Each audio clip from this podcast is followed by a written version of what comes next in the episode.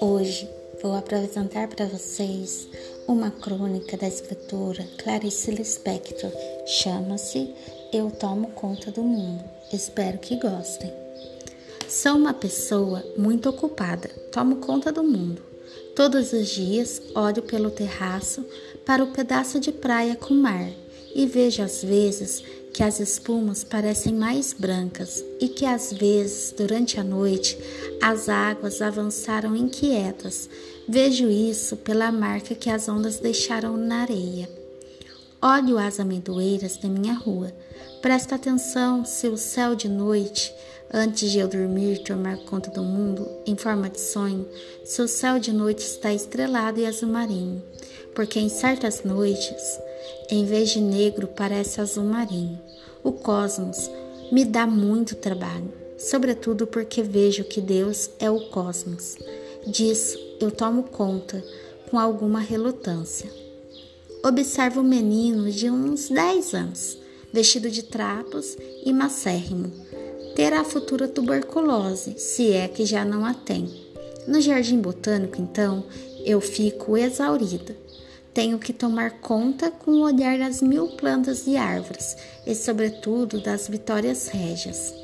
Que se repare que não menciono nenhuma vez as minhas impressões emotivas, lucidamente apenas falo de algumas das milhares de coisas e pessoas de quem eu tomo conta.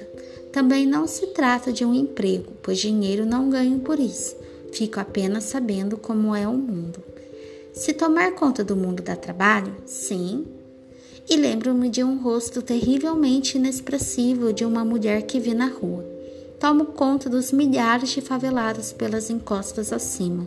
Observo em mim mesma as mudanças de estação. Eu claramente mudo com elas. Onde me perguntar por que tomo conta do mundo? É que nasci assim, incumbida e sou responsável por tudo que existe, inclusive pelas guerras e pelos crimes de lesa corpo e lesa alma. Sou inclusive responsável pelo Deus que está em constante cósmica evolução para melhor. Tomo, desde criança, conta de uma fileira de formigas. Elas andam em fila indiana, carregando um pedacinho de folha o que não impede que cada uma, encontrando uma fila de formigas que venha de direção oposta, pare para dizer alguma coisa às outras. Li o livro célebre sobre as abelhas e tomei desde então conta das abelhas, sobretudo da rainha mãe. As abelhas voam e lidam com flores, isto eu constatei, mas as formigas têm uma cintura muito fininha Nela, pequena como é, cabe todo mundo que, se eu não tomar cuidado, me escapa. Senso instintivo de organização, linguagem para além do supersônico aos nossos ouvidos e provavelmente para sentimentos instintivos de amor, sentimentos que já falo. Tomei muita coisa das formigas quando era pequena e agora que eu queria tanto poder revê-las, não encontro uma que não houve matança delas. Eu sei porque se tivesse sabido eu já teria sabido. Tomar conta do mundo exige também muita paciência.